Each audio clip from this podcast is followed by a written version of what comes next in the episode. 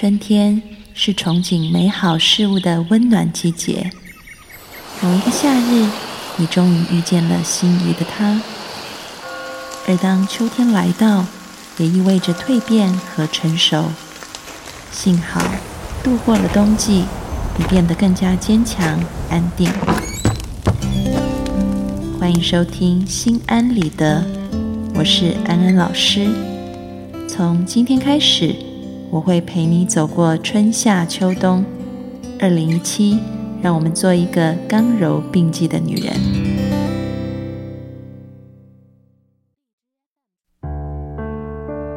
Hello，各位听众朋友，大家好，欢迎收听《心安理得》，我是安安老师。我们在这一周呢，讲到这个自我意识的两个端点。上一次的节目，我们说的是自恋型人格。那么这一周呢，我们要来谈一个更普遍存在的问题，那就是自卑。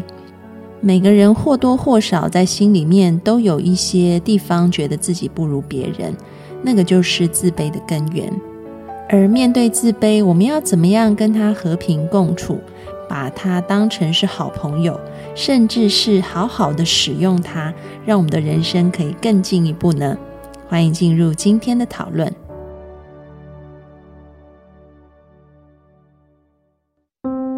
讲到这个自卑啊，我相信每个人或多或少在心里面都有一些点，哈，是自己觉得比不上别人的。比如说，有些人会觉得自己的家世背景不够好，比不上别人。有些人会觉得自己不够聪明，比不上别人；有些人会觉得自己长得不够好看，嗯，那有些人会觉得说自己怎么呃找的伴侣跟对象没有别人的好，或者有些人会说怎么你的孩子读书就比我家的孩子好呢？或者是在出门在外面看到街上嗯跑着这个兰博基尼，哇，你就会想说怎么我就是开一个国产车啊？等等等等，有太多的事情可以在我们的心里面引发一种我比别人差的感觉。但是呢，为什么我们的内在会发出这样子的感觉？那是因为我们的自我概念它是怎么来的？它其实是透过三个主要的方面，一个是别人对我的评价是什么？啊，这个在以前的节目里面说过，就是一个像照镜子一样，嗯。别人告诉我我是谁，或者我做了一件事情以后，外界对我的一个反应，我慢慢的寻找到我自己是谁。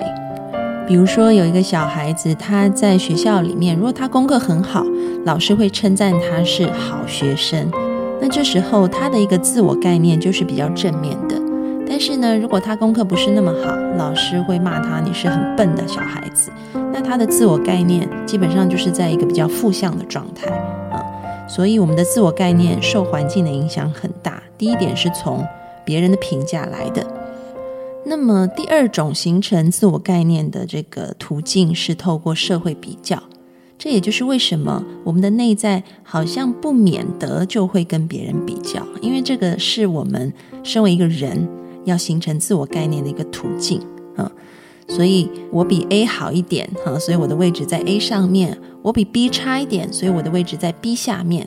我们就是透过这样不断的和外界比较，慢慢的找到了自己在这个世界上面的位置在哪里。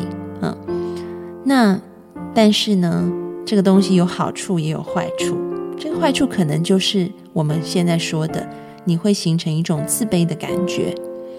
那么，我们再讲到第三个部分。第三个部分，自我概念形成的途径叫做自我感觉。也就是说，我们人不单单只是一个被环境影响的产物啊，无论是透过别人的评价，或者是社会的比较，我们还是一个可以有自主性的生物来的啊。当我们做了一件事情，我自己感觉很开心啊，那我对我自己的评价就会提高。比如说，我今天完成了一个跑步，平常都只能跑一公里，今天跑了两公里，你这个自我感觉就会变得特别好，觉得自己完成了某种目标，然后就会觉得自己好像这个毅力增加了，对于自己的评价就会提高，啊，那么这是自我感觉的部分，也就是说，我们人是有能动性去调整自己对于自我概念的形成。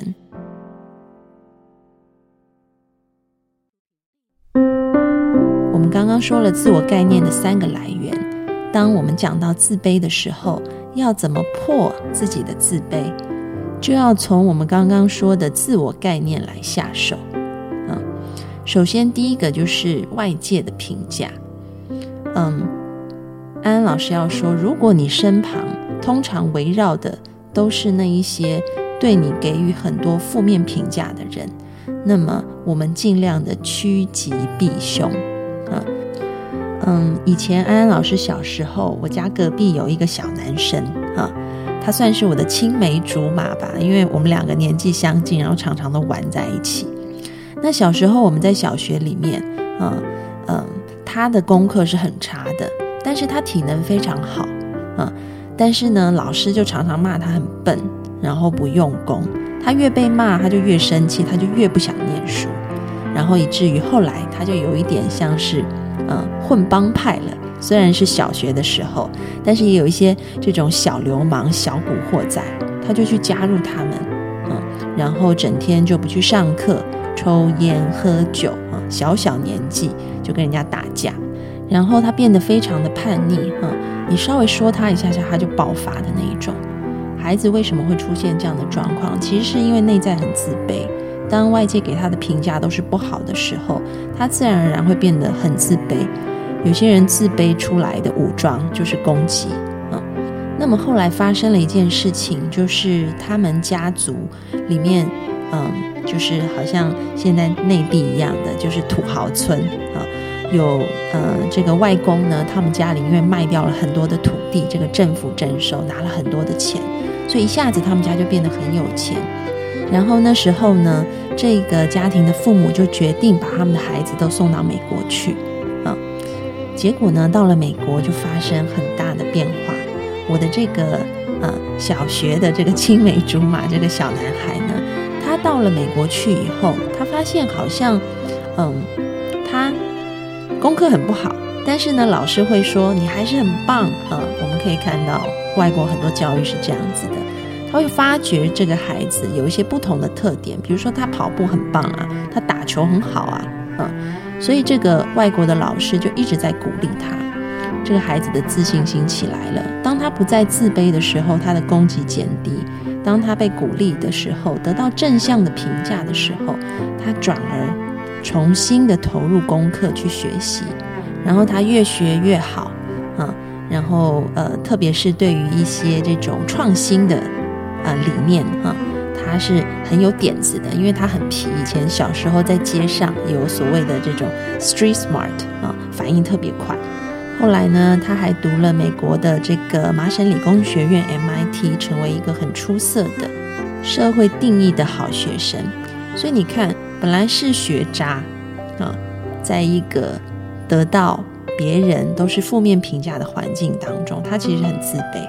但是当他换了一个环境，到了一个大家评价对他是一个可以看到他优点的地方，他可以变成学霸，啊。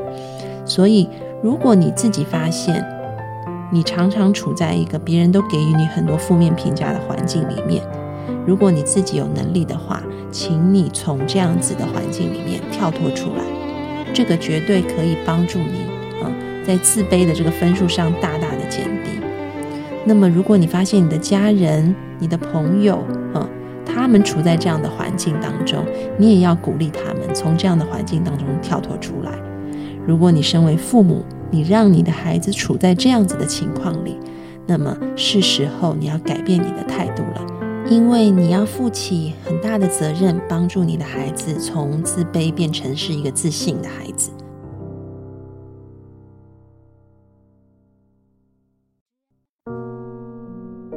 接下来我们讲第二个哈，我们刚刚前面说了，嗯，别人的评价很重要，还有所谓的社会比较，那要怎么样破除因为社会比较带来的自卑感？那就是我们要学习放下评断，放下比较的心，这个的确是不容易的，因为好像我们天生本能就有这样子的一个习惯。但是我们现在是可以从今天开始一步一步练习的。就像你买一台机器回来，它里面有内建的城市啊，但是呢，现在我们可以自己进去把这个城市改一改，让我们去看见这个世界跟看见自己的方式有所不同。其实就是要让我们的心开阔起来，让我们的心可以容纳天地万物，有各式各样不同的表现，各式各样不同的多元性。啊，就比如说你今天在非洲大草原上，你看到斑马，看到大象，看到狮子，啊，你看到这些不同的动物，你不太会去说，诶。这个大象的鼻子长过斑马，所以大象比较厉害；或者是说，这个斑马的条纹多过老虎，所以我觉得它地位比较高。嗯，一般来说，我们并不会这样做。我们看到的就是，嗯，草原上有这么多的动物，每个动物都有它的美。嗯，大象有大象的漂亮，斑马有斑马的漂亮，然后老虎有老虎的漂亮。嗯，那每个。生物都有它存在的价值、存在的意义，所以没有什么好比较的。每一种生物都有它在这个世界上独特的位置。当你可以明白这样子的一个概念的时候，你就可以把它拿来应用在自己的生活当中。比如说，你可以看到有大眼睛的人，有小眼睛的人，有高的人，有矮的人。有胖的人，有瘦的人，有赚钱多的人，有赚钱少的人，没有什么好比较的，他们就都是人的一种啊。就像颜色有红橙黄绿蓝靛紫，他们都是颜色；就像草原上有老虎、狮子、斑马，它们都是动物啊，各司其职，各有不同啊。当你的心可以开阔，去接纳这世界上有很多的可能性，放下那个评断的心的时候。你自己就会轻松起来。套一句我们在心理学上面的专业术语，这叫做接纳。当你开阔起来的时候，你这个接纳的心，这个包容度也会加大。你会接纳你自己的样子，你也接纳别人的样子。你接纳那些嗯看起来比你好的，你也接纳那些看起来比你差的，你也接纳自己的位置。嗯，你就像是一个。这个地球一样，你接纳各式各样人事物的存在，然后当你怀抱着一颗接纳宽广的心，再去看待你原本自卑的那些点的时候，你会发现，原来你慢慢的可以体会到一句话，叫做众生平等。嗯，即便我的功课不好，我跟那些功课好的人还是一样有价值，我们是平等的。即便我赚的钱没有比别人多。但是我跟那些很有钱的人，我们都也一样，我们是平等的，嗯，即便嗯我长得没有人家高，但是我跟那些很高的人一样，我们也是平等的。一切的判断都是从人心而来，但是当我们可以抛掉这些判断的时候，你会体悟到原来万物合一、众生平等的这一种感觉。那这时候你的心是很开阔的，你可以爱自己。因为自己值得被爱，你也可以爱别人，因为别人值得被爱。你跟其他的人不一样的，都只是外面的东西而已。你跟他们的内在，大家都是一样的，都是平等的，都具有等同的价值，都值得被呵护、被疼爱啊！所以你会生出很多的慈悲心。那么，这是第二点。啊，我们要放下内在比较的心，放下那个评断，用一颗平等心去看待所有的事情，能够接纳和包容每个人之间的不同性，而不是要去分哪些高、哪些低、哪些好、哪些坏。这是第二点。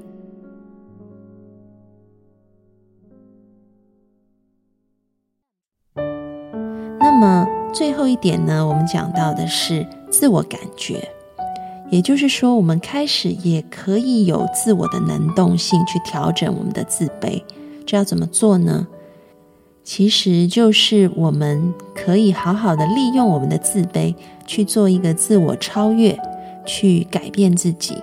啊，嗯，我们要先抱有一个很基本的态度，就是每一件看似坏的事情背后，其实它都藏着一个好的意图。啊，intention。就是出发点都是好的，只是用错方法而已。所以你可以回头去看看你的自卑，去看到它存在背后的那个好的意图是什么。啊，比如说今天我可能因为功课没有很好，所以我自卑了。啊，我本来想要抛掉这个自卑，今天来听安安老师的节目，就是想要抛掉自卑的。但是安安老师却告诉我说，我要去问问这个自卑，为什么你要出现？你要带给我什么好处？啊，去问问看他。这自卑可能会告诉你说：“哦，因为我希望你可以更加努力，嗯，成为一个功课更好的人。所以你可以看到，自卑本身有它的功能跟意义的。它的这个好的意图在于，他想要帮助你，可以更努力、更专心在你的学业上面。那你知道了这个讯息以后，啊，我们就要帮助自卑转化成其他一种更正面的方式。”就像今天有个孩子，他不读书，有个老师就一直骂他：“你笨啊，你不读书啊，啊，这个叫不打不成器，就揍他。”但这孩子就哭，然后他很不舒服。这时候，其实我们也许可以试着用另外一个方式，叫做爱的教育，同样的让这个孩子功课变好的。就像刚刚前面安安老师说的，以前住在我家隔壁的这个青梅竹马的故事一样，啊。我们可以试着去鼓励他，给他定出一些呃比较容易做到的标准。当他达到以后，再给予他好的反馈，他一样是可以把功课搞好的。所以今天，如果你发现你的自卑其实是他在掐着你，希望你往前进，希望你去努力的时候，你可以告诉他说：“我理解这个你背后的意图了，这意图是好的。我知道你希望我可以进步，可以改变。”那现在我们可不可以透过其他的方式，就是我们不再使用一种自卑感让我自己前进，而是我们可以转化成对于自我的一个鼓励，看到自己的优点，好好的去发挥，然后给予自己正向的支持和爱。你同样的可以达到那个自卑原本想要你去的地方。